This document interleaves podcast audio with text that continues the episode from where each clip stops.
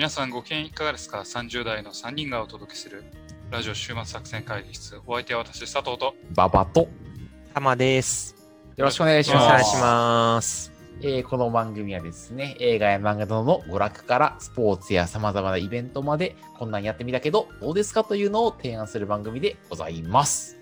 はい、ありがとうございます。というわけでね、まあ、定期的に始めると何週間前に言いましたけれども、あの今日はリモートでの3人よりということで、えーうん玉先生に来ていただいておりますと。どうもよろしくお願いします。はい、あのーね、さっきですね、ちょっと馬場さんとあの喋ってたんですけど、うん。あの、まあ、ポッドキャストの仕組みがいろいろ変わってですね、うんまあ、ポッドキャストアナリティクスというか、まあ、なんどの番組が、えー一番視聴されたかみたいなのは、我々の中で結構見れるようになってるんですよね。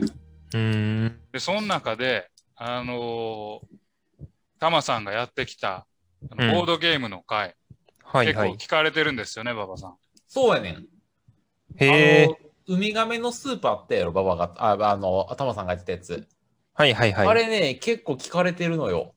あ、そうなんだ。うん。へー意外だったね。うん意外に。マジかと思って。あー楽しく遊んだだけだったけどね、あれね。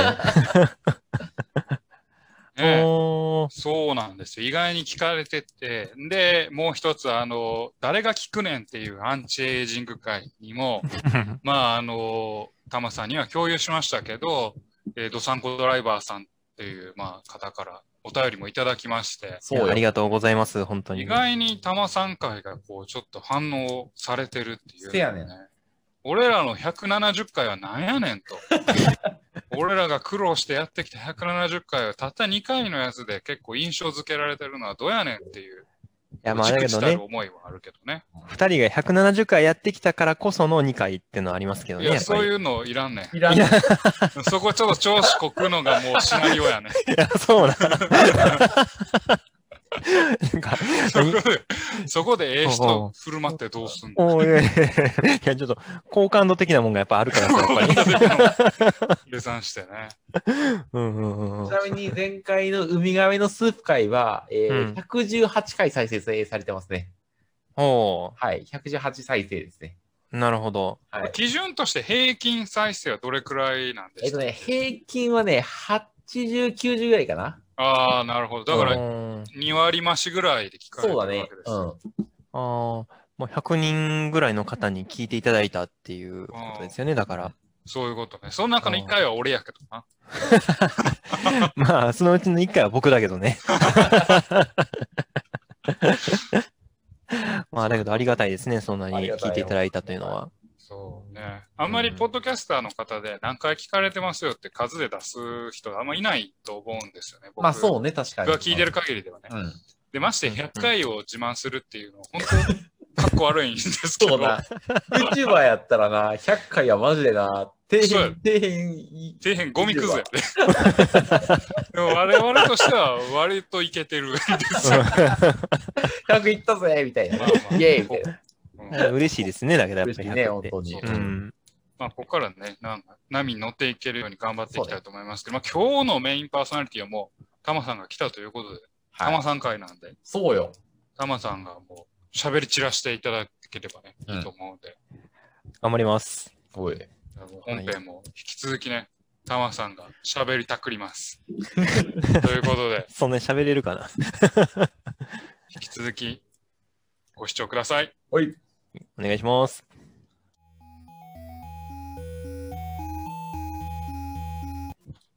さあ、まあ今日もね、会議を始めたいと思いますが、はい。今日のテーマは何でしょうか？はい、えーっと、今日、私、タマがね、あのーまあ、私、タマ、医者なんですけども、あの、医者は、あのーまあ、今ね、やっぱりその世間巷を賑わせてる感染症というと、まはいあ、COVID っていうはいコロナウイルスっていうのがありますけど、はいまあ、それのワクチンをこう優先して受け入れることができるんですよね。あ、お医者さんやからね。お医者さんやから、あの、一応最前線で戦っとるということではい。はいはいで、まあ、そのワクチンを僕この4月の頭と4月の第3週に2回受けてきて、あ、2回受けた。うん。うんうんうん。ちょっとその、それがあまあまりに辛かったからちょっと、せっかくやからお話ししようかなと。辛かったの？なるほど、ね。辛かった。むちゃむちゃ辛かった。やばい。貴重な情報や、それは。ウイルス、あの、ワクチン接種を検討している全ての人に対して重要な情報やな、これは。いや、もうね、あの、あぜひ、やっぱり知っといてほしいですよね。やっぱり打つ前にね。うんはいはいほんま、タマさんが来るとマジで、週末作戦会議室の毛色がガラッと変わるよね。結構番組やって真面目な話だ。うんそれをいかに茶化していくかが、そう。俺らの腕の見せどころや。頑張っていこうかなと思ってます。頑張っていこう、頑張っていこうんうんうんうん。いはいやで、あの、コロナのワクチンって、いやまあのーお二人はどんなもんかとかっていうのって知ってます？なんとなく。こんなもんか。うん。なんかこう、何回打つんかとか、ああ、はいや、そのニュースで報道されてるやつぐらいなの。ファイザー製とか、まあ、そうそうえーモデルナそうそうそう。社製とか、そうそそうれそうそうぞれによって、まあなんかその回数があれとか、冷凍保存が必要やとか。そういう、まあ、知識しかないですね。うんうん。まあ、あの、そもそも今回のね、コロナワクチンってうん、結構新しいワクチンなんですよ。う。ほう。例えばこう、これまでのワクチンって、まあ、例えばこう、なんやろ、生ワクチンっていう、まあ、ちょっと生きてるけど、ちょっと菌の数を減らしたようなものをね、はい直接予防接種するっていうようなもんであったりだとか、まあ、それとか、まあ、ウイルスとかをちょっと一回バラバラにして、そのバラバラの破片をこう、体の中に入れるみたいな、不活化ワクチンとか言われる。まあ、そういうワクチンが主流やったんですけど、ほうほうほう。今回はね、ウイルスの遺伝子入れとるんですよ。あ、なんかそれ聞いたことある。あの、うんうん、うん。遺伝子ワクチン言えんな、なんかそれ。ああ、そうそう、あ遺伝子ワクチン。あの、正確に言うとメッセンジャー RNA ワクチンって言うんですけど、ももうめっちゃかっこいいやん。ああ、でしょ、ななんかちょっと。もうなんかぽいでしょ、阪神のなんか。ピッチャーにいそうやもんな。う。メッセンジャーやメッセンジャーってピッチャーおったけど、うん。あ野球のの、、野球のがやばい。まあ、そのね、遺伝子ワクチンって言うんですけど、まあ、やっぱりそん、それね、なんかあの、長らく有効やって言われとったんですけど、やっぱりなかなか遺伝子入れるっていうなると抵抗強いじゃないですか。まあね、まあ遺なんか、伝子組み換えとかで大騒ぎしたぐらいやもんな。そうね。それを遺伝子っていうこと、うん。体内に注入するんやもんな。まあ、そうね。そうね。いやだから、まあ、長らくね、あの、有効やと言われながらも実現してこなかったワクチンが、まあ、このコロナのどさくさで実現したっていうのは今回のワクチンなんですよね。なるほど。うん。で、一応、まあ、あの、何回打てばええかとかっていうのは、まあ、あの、国によって違ったりとかして、アメリカでは3回打つべきやとかっていう話もあるんだけど、はいはいとりあえず日本では2回打ちましょうっていう話になっとるんですよね。うん。まあ、まあそんな感じで、まあ日本では一応2回打ついう形でやっとるんですけど、まああの、その、遺伝子ワクチンって今までもなかったからね、結構副作用がどれぐらいあるんかとかっていうのはあんまよく分かってなくって、はいはい。まあそういうところが問題やったりとかしたんですけど、まあ実際まあ日本でもバーって打ち出して、で、なもう、なんやったら海外とかはもう一般市民までバーってもう打ち出してるっていうところで、いろんなことが分かってきてて、もう何がもう特筆すべきかっていうと、結構副反応が強い。えーうん。ちょそんなん言っちゃっていいんですか、それは。いや、もうあの、もうこれね、もう本当にあの自分の身をもって実感、体感しましたし、あ、そうなんや。うん、あの、僕の周りのその医療従事者の、あの、打った人たちはみんな結構、大なり小なり副反応が出てて、あ、調子悪なってる。うんうんうん。えど、どんな副、どんな副反応があるの？えっとね、簡単に言っちゃうと、もうなんか、うインフルエンザにかかったみたいな感じになる。いい、高熱が出るってこと？あの、高熱も出るし、全身倦怠感も出るし。なんか関節痛みたいな感じ。なんかこう、何？インフルエンザにかかった時になんかこう、関節が、なんかこう、ワシャワシャワシャワシャってこうされるような感覚ってあるじゃないですか。あるかな？ある。なんかちょっと変な感じというか、体全身がもぞもぞする、ちょっと痛いみたいな、あ筋肉が痛むみたいな。なんかそういうのが、あの、打って、何時間ぐらいかな ?12 時間から24時間ぐらいで出てきて、うん長い人やったら本当に1週間ぐらい続くみたいな。マジか。え、うんうんコロナになったようなもんや。いや、そうそうそうそうそうそう。っていう感じになるっていうのがね、本当にあの、副反応ですわ。それは、うんどのタイミングでなの、?1 本目打った時になるの ?2 本目え完了した時になる2本目やね。あ、1本目だけじゃならへん。ならへん、ならへん。1本目はね、全然もうへっちゃれやんとかって思っとった。あの、その話がね、その副反応の話聞いとったから、うんあの、1本目打った後も結構ビクビクしとったんやけど、1本目は大丈夫やった。はいはいはい。やっぱりみんな、2本目、1本打って、免疫がしっかりついた後に、もう1本打った時にバーッとこう、副反応が出る。へへえ。あのー、だいたいあのー、30%ぐらいかな。ーならん人もいるならん人もいる、もちろん。ならん人もいるけど、30%、40%ぐらいの人が、そんな感じの症状が出る。へへえ。ーあ、そう。うん。いうふうに言われてるね。それ嫌やな。うん。まあ、あのーまあ、遺伝子ワクチンっていうとね、なんかちょっとこう、ぎょっとするところというかがある、あるし、こんな話聞いたら、ええー、打つの嫌やなとか思うかもしれんけど、うん。はいはい。あの、遺伝子ワクチン自体は、ぶっちゃけそのなんやろ。まあ、安安全か安全じゃないかで言うたらちょっとわからんけど、まあ、安全な、安全な部類やと思うんですよね。あ、そうなんや。まあ、というのもなんでかっていうと、まあ、仮にコロナにかかるじゃないですか。うんコロナにかかったら、コロナのウイルスって、あのー何？コロナのウイルスって体の中に入ってきたら、うん。自分の遺伝子を体の中にばらまくんですよ、あいつら。うん。うん。そうすると、まあ、その遺伝子、まあ、それって要するにワクチンをめっちゃ打ってるのと一緒になるわけですよね。はいはいはいはい。うんなるほど。うんうん。要するにそのコロナウイルスによってばらまかれるか、人の手によって体の中にちょっと入れられるかっていう差なんで、まあ、だからまあ、あの、入れられることを、まあ、あの、なんていうの？その、ワクチン、コロナにかかることを考えると、ワクチン打っちゃった方が、はるかに安全に免疫力がつく。うーん、なるほど。そうなんや。うん、っていうのはあるんかなとあ思あ。俺ずっとあれやわ。その遺伝子ワクチンっていうのに。ビビビビってってたわ、完全に。ね、なんかちょっと怖いもんね、なんかね、うんそんなん言われるとね。そう。それに、まあなんかあのー今コロナって、あのーまあ僕、まあ僕よりももっと最前線戦ってる人たちはいるんですけど、あの僕今ね、あの、一応大阪周辺の病院で働いてますけど、あのーもう ICU、その集中治療室とかは、もうあのコロナの患者さんでいっぱいですわ、は今。もうあのー大体もう稼働率は100%をもうはるかに超えて、あ。うん。もう普通の病床ま報道されてで、るやつですね。そうそうそう、普通の病床までコロナの患者さんが侵食していってる。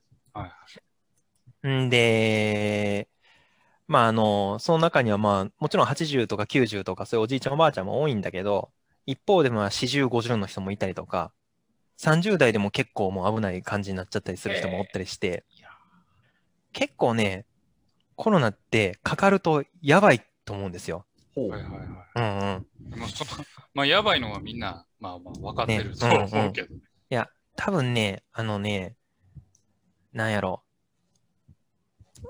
なんとなくこう、例えば馬場さんとかね、あの、なんか、慣れてきてるとこありません？なんかこう。慣れてるよ。もはやインフルエンザかかるのと一緒かなぐらいに思ってるところもある。あるでしょ？なんかうんこう、あるある。緊急事態宣言とか出ても、まあまあまあもうなんかもうええんちゃうの？みたいうんな。うんちょっと、ちょっとぐらいやったらお出かけしてもええんちゃうのとかって思っちゃってるとことかあるでしょ？やってるね。完全にね。うんねえ。あの、ね、インフルエンザなんかよりはるかにやばいですよ、あれはあ、。そうなの？うんうんうんうんうん。だからまあ、あの、ワクチンが出回って、そのワクチン、まあ確かに打ったらしんどいんですけど、それでまあ、なんでしょうね、そういう死亡でだとか、あの、重症のリスクっていうのを減らせるんやったら、ええんちゃうかなっていうふうに個人的に思うっていう感じですかね。なるほどうね。ん。いや、まあワクチンやっぱ打った方がいいんや。じゃあ。うん。あの、打った方が重症度は、そうそう、明らかに下がると言われてる。実際重その、症度が下がるだけ。重症度も下がるし、死亡率も下げるあと言われてるね。ーかからないことはない。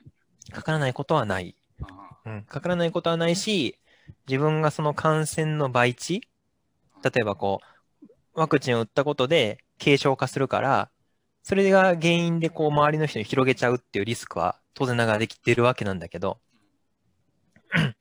だけどまあ、かかった時に自分の身を守ることができるっていうのは非常にでかいんちゃうかなっーて思いますよね。うん。でタマさん的な結論は、まあうん2回打つとすげえしんどくなる時があるけど、まあでも打った方がええよってことやな。まあそうね、その一週間耐えれば、まあ、なんやろうね、盾、盾というか、うん、防防具をこう装備できると考えると、ええんちゃうかなみたいな感じで思うね。ど。うんなるほどねどうするよ。打つ いやいや、その、いや、あの、余余ってるというか、我々のところまで手が届く、あの、回ってくるんやったら打ちたいけど、あ今そもそも需要に対して供給が、あの、追いついていない状まあま況じゃないですか。だから、うんうん打つ、打たないの選択肢以前のところにいるのかなと思ってますね。うん、そうだよね。大体、あれですよね、なんか高齢者の方々に回り始めるのが5月末から6月頭ぐらい。そうそうそう。で、7月ぐらいに皆さんのお手元に届けばええかな、みたいなうん。感じでね、言われてますけど。まあ、おったらええんちゃうかなと思いますね、なんか。なるほどね。うんいやいや、なかなか、ほんますごい真面目な話。あ もう茶化すにも茶化されへんから。だからねうん。あのーどうしようね。うん、ねもうね。じゃあちょっと真面目ついでもう一個だけ問題提起していい？もう一個提起してください。問題提起していい？あのーその、コロナのね、あの、人も、まあコロナがこう出回り始めた頃って、こうコロナの検査法云々とかっていう話とかってよく出てたでしょ？はいはいはい。ありますね。?PCR って正確な害とかね、はいはとかって言われてたけど、もうなんか最近そんな話出ないじゃないですか。い。出ないね。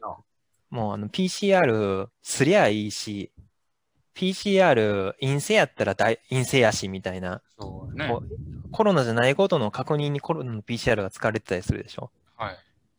あれってね、結構微妙なんですよ。はいはい。あの、まあ、再度なんていうか問題をこう蒸し返すみたいな感じになるんですけど、はいはい。あの、非常に微妙で、まあ、あの、一個じゃあちょっとね、その微妙さを皆さんに伝えるために、クイズをちょっと出そうかなと。ちょっと俺その話できるかわかるかも。あ、わかる。あ、知ってるかな？いや、わからんけど、うんあの、条件付き確率的な話。あ、正解正解。あれ？ま、その馬場さんとかも知っとる？ベイズ、ベイズなんちゃらやろ？おベイズ推定みたいなやつやろ？まあ、あ。ベイズだ、けど条件確率は、あの、うん。ベイズ推定で使うからね。うん詳しいからな、専門家あごめん、統計とかは、まあ、私、あーさすが。あ、でも出して出して、俺もじゃとあ、じゃあ、馬場さんうん、多分ね、佐藤さんは知ってるいうことはで、まあ、視聴者の方々で知らん人もね、おるかと思うから。うん。じゃあ、あの、馬場さん、じゃあ、質問ね。はい。例えばうん、今コロナってね、東京なんかちょっとだいぶ増えてるじゃないですか。超えてるな。大阪も増えてますよね、めちゃ超えめちゃ、ね。とるな。うん。うん。大阪なんか1日1000人ぐらいずつ陽性者出てるとか言うじゃないですかあのー大阪1000人ずつぐらい出てて、まあ、そうやね、2週間ぐらい陽性が続くと仮定すると、うんまあ大体1万5千人ぐらいおるのかな、コロナのあ、患者さん。まあ、そんな。うん。まあ、そんぐらいおるんかな。で、えーっと、大阪府の人口って、どれぐらいかとかって、知ってます？え、いくらぐらいよ ?2000 万ぐらい？もっと低い ?1000 あ万？そんなにいない、そう、1000万ぐらいなんですよあね。大体890万ぐらいはいはいはいはい。なんです、大阪府の人口。ってことは、コロナの割合って何パーセントぐらいだと思います？なんかまあ、い0.1%とか？まあそうね。うんまあ0.1%ぐらいとしましょうか。まあだから何何人や ?1000 人に1人おったらええか？ああ、ああ。まあ1000人に1人としましょうや。じゃあ、あの、問題ね。うんコロナの PCR 検査。うんまあ、正確性何パーセントかわからんけど、むちゃむちゃいいと仮定して99%の正確性があるとしましょはいはいはい。う。うん99%正確に診断することができます。うんそんな中、あなたが、まあ、あの、馬場さんがね、今大阪に住んでて、うんコロナ陽性と診断されました。PCR を受けた結果。さて問題です。あなたは、ほん、あなたが本当にコロナに感染している可能性ってえ？50%より高いでしょうか？低いでしょうか？嘘やろ？嘘やろ、え、高いやろ ?50%。え、だって、よ陽性やったんやろ？陽性でしたよ。もう、いや、なんかちょっと、ひきっかけにし、お前のシナリオに乗るの、いや、いやけど。え、高いんじゃないの ?50% よりも。違うの？佐藤さんどうですか？低いです。はい、正解です。え、99%なんやろ？違うの、うん。んそう、99%の正確性があるんですよ。うんうんうんうん。なのになん、なんでね、50%より低くなるかっていう話なんですけど、じゃあね、うん。えーっと、まあ、千1万人の人がいるとするでしょ、うん。ここに。うん。1万人の人の中でね、本当にコロナにかかってる人ってさっき、1万人、さっき1000人に1人ぐらいって言ったじゃないですか。うん何人います？本当にコロナかかってる人って。もう10人やな。10人ですよねあ。かかってない人は9990人ですよね。うんうんうん。で、10人の人にコロナの検査しますよね。うんそしたら99%正確に診断できるわけやから、うん。まあ多分10人とも陽性って出てますよね。似てるな。うん。うんうんうん。じゃあ、質問なんですけどお、9900人の人って、正確に陰性と出るのって、そのうちの99%でしょ？おうほんまや ?1% の人ってどうですか？100人ぐらい偽の陽性が出るのか。そういうことです。ああ。ってことは、陽性と出るトータルの人って、本当の陽性の10人と、偽の陽性の100人と、110人ですよね。ああ。110分の10か。そうですね。ってこと9%でと、かやな。おう。そうです、そうです。はいはいはい。ってことで、実際にね、陽性で出ても9%しかないっていう、まあこれ条件付き確率とかって言うんですよ。なるほど。うん。あの、要するにその、検査することによって、まああの、いわゆるその99%正確っていうと、まあ、陽性でも陰性でも99%の割合でそれが担保されるって思われがちなんだけど、そうなんじゃなくって、純粋に、その検査前にコロナである確率を、その99%分だけ引き上げてくれるっていうだけなんですよ。なるほど。ああ、まあそうか。うんだから0.1%をね、仮に100倍したって10%なんですよ。ああ、ああ、ああ。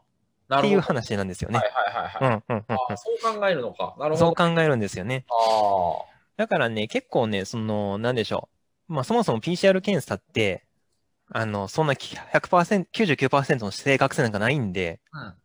まあ大体まああの、8割ぐらいなんですよね、あれ正確性。ってなるともうね、あの、検査前確率を5倍ぐらいにしか引き上げるか力しかないんですよ、あいつら。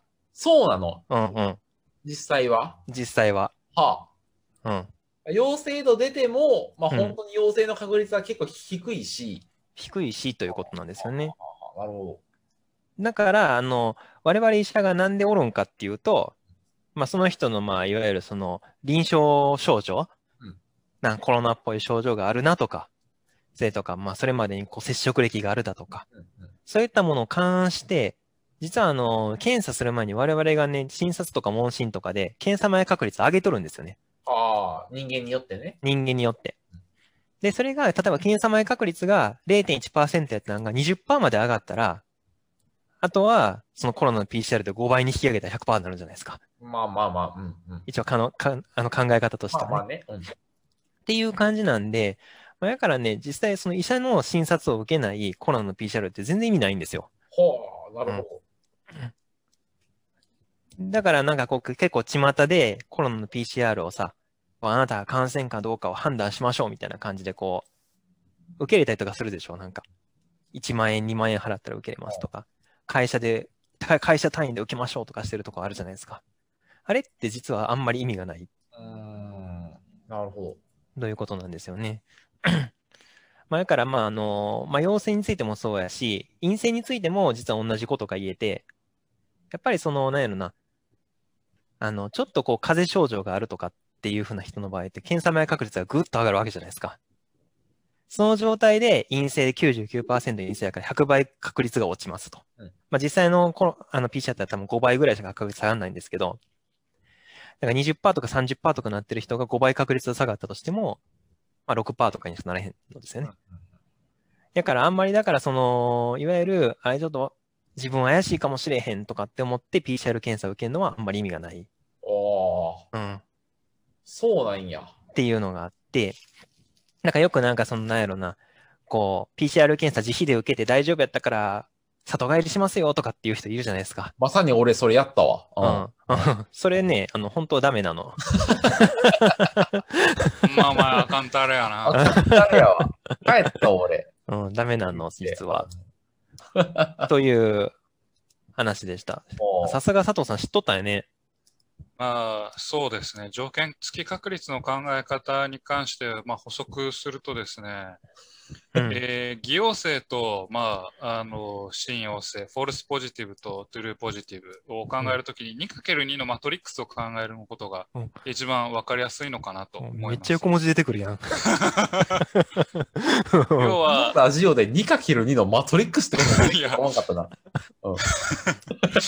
ポジティブ、ネガティブと判定されたっていうことと、うん。えー実際にコロナである、実際にコロナでないっていう、この、まあ、確率云々よりも、その、まず 2×2 のあのマトリックスを考えていただきたいですよね。うん。うんうん真にコロナであって、えーポジティブと判あ、まあコロナであると判定される。うんえーコロナではないけど、えーポジティブ、あ、陽性だと判定される。うんえー えネガティブと判定されるけど、実はコロナである。えーコロナでないし、ネガティブと判定される。この4証言があって、今の確率とか、要は、えーっと、コロナで、本当にコロナだっていうところしか見てないような言い方をするんですよ、世の中は。でも実際に裏側には、コロナでないけどポジティブになってるケースもあるし、逆に本当は今の話には出てこなかったけど、コロナじゃないけどネガティブになってるケースも実はあるわけなんですよ。なるほどうんうんだから、あの、そこは冷静に見ないと数字に踊らされちゃうよというのが数字の悪魔ですね。数字の悪魔ですか？数字の悪魔です。マおースマティックス、ジェベル。なんでて？まあまあ、そういうことですよね、だけどね。そういうね。うんうんうん。だから結構検査に踊らされるっていうのはすごく怖いよっていう話ですね。そうです。うんうんうん。あれか、そのなんか大きく、その統計的に今何人、なんかどれだけ流行ってるかみたいなのを測るのには、うん。まあまあまあいいけど、うん。その、実際に検査した結果をもとに、あまり、ひ一人一人が行動するのはあまり良くないよってことやな。そういうことですね。だからまあ、結論は、あの、下手に自分で検査せずにお医者さんに行きましょうという。お前その音もこもない。いいけど。まあ、まあだからまあね、あの、やっぱり冷静にね、あの、なその時にいいって言われてることを、粛々とやるっていうのが一番い良かったりするよっていうことですよね。そういううん。もうあの、ね、あの、自粛、自粛というか、家におりなさいって周りが言ってる時に、まあ、検査がこうやから、ちょっと出かけようかとかするんじゃなくて、おとなしく家でゲームしとくっていうのがいいのかもしれないですね。確かに。そのためには週末作戦会議室と聞こうっていうことですね。まあ、そうですね。インドまあ、アな趣味ばっかり伝えてますから。はい。はい。おすすめの漫画やゲームなどを。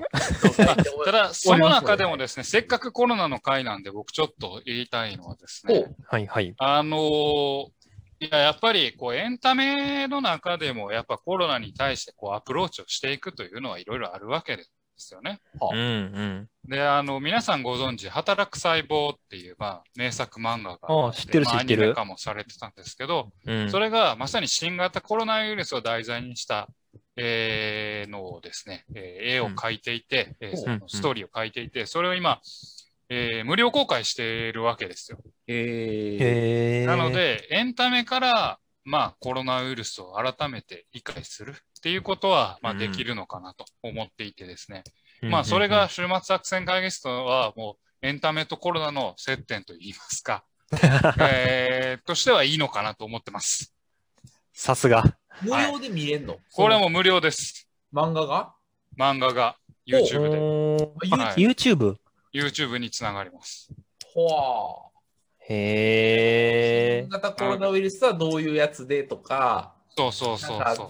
どうしたらよりあの感染しにくいかみたいなことしにくいのをあで、あの、働く細胞は、あの、非常に評価され、お医者さんの中でも評価されていると噂なんですけど、うんうん。あの、まあ、細胞の動きとか働きっていうのを、まあ、擬人化して、まあ、ちゃんと伝えているということなので、うんまあ、ちょっと誇張とかもあるのかもしれないんですけど、まあ、通り一遍の知識を得るには、まあ、こういうところから、あの、知識を得るというのはありなのかなと思ってます。うん。あの、このコロナのやつ知りませんでしたけど、はいあのー働く細胞は結構いいよ、これ。あ、お医者さんが？お医者さんが言うのいいですね。うん、いいですよ、これは。あの、本当にね、わかりやすいし、なんかすごい、なんでしょう。僕らもなんかこう、抽象的にしか捉えてなかったことを具体的にこう書いてくれてるから、えあのすごくわかりやすいと思います。いいんじゃないでしょうかね。うん。という感じで、今回も非常に真面目な会、週末作戦会議室 VS コロナということで。ー、多分な、史上最も真面目な回やったんじゃないかと思うよ。これは。そうやな。これはちょっと史上最も真面目な会やったな。まあまあ、自流に乗ったということで、どうでまあ、しょ自由に乗った。すまあまあでも、ね、いや、我々だけじゃできなかった。タマさんがいるからこそできる話がた多分にあったので、う。よかったんじゃないかなと思う。はい。えーというわけでね、今回お送りしてまいりましたのは、えっ、と、タマさんをお迎えしての、えー新型コロナウイルスワクチンと新型コロナウイルスの話ということで、えーやってもらいました。えー皆様もまあなかなかこう、自宅にこもる時間がやっぱまた増えてきてですね、大変だと思いますが、まあ、ラジオを聞きながら頑張っていきましょう。今日はそんなお話でございました。